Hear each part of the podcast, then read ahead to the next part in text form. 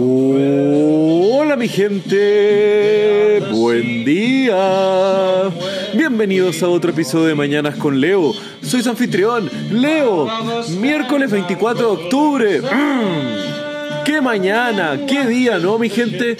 Y espero que hoy para ustedes sea un día lleno de salud, donde sientan sus cuerpos en el mejor estado posible, que se sientan vivos, mi gente, sientan la vitalidad de sus cuerpos y el bienestar de su existencia. Porque eso es algo que muchas personas a veces van dejando al lado y espero que ustedes no. Preocúpense y cuiden sus cuerpos, hagan ejercicio o lo que puedan hacer con ellos, sientan cuáles son los límites de su cuerpo e intenten pasarlos a un mismo. Estén orgullosos de los que son con ellos mismos. Porque el poder desarrollar un buen cuerpo nos trae tanta alegría y beneficios para nuestra salud que es importante, onda. Loco, nuestra salud es la base en cual toda nuestra vida se está desarrollando. Pues sin ello tenemos una vida que tenemos que estar acortándonos por las irresponsabilidades de nuestro actuar sobre nosotros mismos. Y una vida llena de preocupaciones, de visitas al médico, preocupaciones de focalizar, nos quita nuestros esfuerzos de lo que deberíamos estar realmente focalizándonos, que es en explorar nuestras habilidades y desarrollar nuestra vida en su total plenitud sin tener que preocuparnos de algo que es tan básico como nuestra salud y bienestar. Y hablando de explorar las opciones de vida, hoy les quiero contar la historia de un emprendedor e inventor, el cual luego de sobrevivir un catastrófico incendio, desarrolló uno de los productos que cambiaría totalmente la fortuna personal y así al mismo tiempo la vida de millones de personas alrededor del mundo. King Camp Gillette fue un empresario, emprendedor e inventor nacido en 1855 en Wisconsin, Estados Unidos. Nacido en una familia de inventores y emprendedores, a los 16 años Gillette y su familia perdieron todo. Esto pues se habían mudado de su pequeña ciudad a Chicago y en 1871 esta sufrió uno de los incendios más grandes que habría afectado la historia de la ciudad. El tema es que debido a este desfortunio, Gillette tuvo que comenzar a trabajar como vendedor de equipos de ferretería y otros instrumentos metálicos y de fierro en distintas ciudades recorriendo gran parte de Estados Unidos para ayudar a sostenerse a sí mismo y a su familia.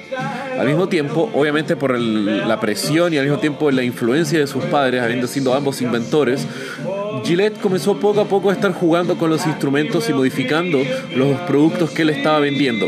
Al mismo tiempo para darles una mayor funcionalidad y mayor valor a lo que él estaba comercializando. Esto le dio el apoyo de sus jefes, los cuales además le compartían distintas experiencias de negocios, aprendiendo cada vez más y más al respecto del mercado. Tanto así que fue uno de sus jefes al que Gillette, cuando muy joven, le dio una de las lecciones que estarían formando su visión sobre los negocios. Y esto era principalmente que un buen negocio es aquel donde un producto el cliente compra solo una vez y luego lo descarta, para así tener que comprar otra unidad de lo mismo, generando un modelo de negocio de varias compras del mismo producto en sí. Este modelo de descarte fue lo que les formó la visión a Gillette de lo que después sería su mayor invención y la razón por la cual el nombre de él sigue siendo hasta el día de hoy uno de los grandes de la historia. Y esto fue porque King Gillette estaba extremadamente frustrado cada vez que se afeitaba. Eso, pues las navajas de la época eran cuchillas largas que tenían que ser afiladas con una tira de cuero y que perdían su filo de una forma muy rápida, siendo una gran pérdida de tiempo y al mismo tiempo generando un gran desconfort en gran parte de los hombres que tenían que afeitarse. Y es por esa necesidad que Gillette desarrolló un modelo de una rasuradora, la cual tenía una navaja, la cual se podía intercambiar y usarse hasta que se perdía su filo y así botar una y poner una navaja nueva. Esto para la época tampoco parecía una gran novedad, pues ya habían otras rasuradoras de, de navajas, pero era la visión de tener una navaja intercambiable y barata, lo que puso al Gillette por encima de sus competidores. Y además fue el diseño, los materiales y el costo lo que realmente lo impulsaron al éxito. Y así fue como en sus 40 Gillette comienza el arduo trabajo de iterar y desarrollar una navaja desechable a un buen costo, trabajando con distintos tipos de acero y con distintos expertos, los cuales muchos les dijeron que esto no era posible, yéndose hasta el MIT, donde algunos expertos en metalurgia le decían que el sueño Gillette de una navaja así de delgada y así afilada era imposible. Esto fue hasta que finalmente en 1901, a sus 46 años, y con el apoyo del ingeniero William Emery Nicholson, funda la American Safety Razor Company, cambiándole el nombre a la Gillette Safety Razor Company a unos pocos meses después. Comenzaron su producción recién en 1903 y en su primer año vendieron un número abismantemente bajo, de 51 rasuradoras y 168 navajas algo bastante desmotivante para Gillette después de tantos años de trabajo y esfuerzo. Pero, gracias a los esfuerzos de marketing de Gillette y los bajos costos de manufactura y los procesos industrializados y automatizados para hacer las navajas, Al segundo año lograron vender más de 90.800 rasuradoras y más de 120.600 navajas. Luego, en un solo año las ventas de Gillette explotaron a niveles estratosféricos, siendo así que el año 4 ya contaban con plantas de manufactura a través de todo Estados Unidos, en Canadá, Inglaterra, Francia y Alemania. A los pocos años Gillette ya era un éxito rotundo, revolucionando totalmente el cuidado de las barbas de los hombres alrededor de todo el mundo. Y otro de los puntos que apoyaron el éxito del crecimiento Gillette fue apalancarse en distintas marcas, algo revolucionario para su época, pues Gillette trabajaba con instituciones y figuras públicas para promocionar sus productos. Eso sí, firmaba contratos con grandes equipos deportivos apoyando a la marca. Al mismo tiempo, Gillette proporcionó a todos los soldados americanos durante la Primera Guerra Mundial con un kit de afeitadoras y navajas, dentro de un estuche metálico bastante práctico para cada soldado. Así pues, todos los soldados al volver de la guerra seguirían afeitándose con los productos de Gillette, pues ya era lo que ellos estaban acostumbrados y era lo que ellos conocían, formando así una fidelización de productos que estaría repletando después el mercado gracias a la inspiración que Gillette inspiró.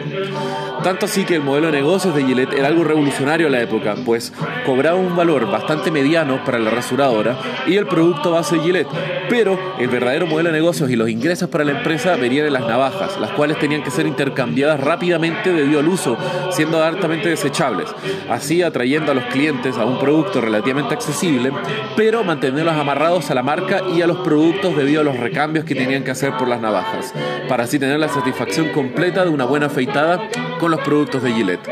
Y claro, ahora podemos ver el impacto negativo que este modelo generó debido a que los productos descartables al material pasaron de ser hechos de metal a comenzar a ser hechos de, materiales mucho más difíciles de reciclar y de, y de, reutilizar como el plástico. Pero en la época no había mucho de cómo prever el avance de los plásticos y el impacto que esto tendría.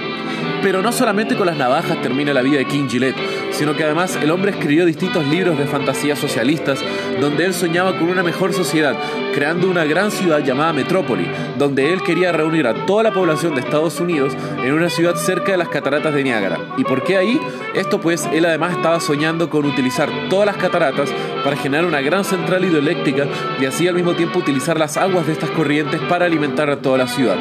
Esto obviamente era solamente un sueño, pues obviamente estos grandes complejos habitacionales diseñados por Gillette parecían algo soñados del futuro, un futuro utópico que nunca se realizó pero al mismo tiempo estaba utilizando mucho de los sueños de uh, tener una economía centralizada en la cual solamente una entidad o una persona fuera la responsable de solucionar todas las problemáticas de la sociedad, en lugar que las mismas personas tuvieran la libertad de ellos mismos ver cómo solucionar sus problemáticas y cómo ellos mismos vivir su vida. Pero bueno, eran fantasías y sueños de un hombre que quería entregar lo mejor a las demás personas. Obviamente era algo loable. El tema es que Gillette en sus últimos años cae en la bancarrota de una serie de inversiones inmobiliarias en propiedades, el cual luego es golpeado fuertemente por la gran recesión de 1920, hasta que finalmente en 1932 fallece a los 76 años un gran inventor y pionero en la industria de cuidados personales, al igual que un gran innovador en la manufactura y en la metalurgia mundial. Así que King Gillette, fuiste un grande. Y bueno, mi gente, si quieren saber más de lo que les hablé el día de hoy, pueden ver los links en la descripción del episodio. Y como ya saben, que tengan un muy buen día. Los quiero, mi gente. Besos.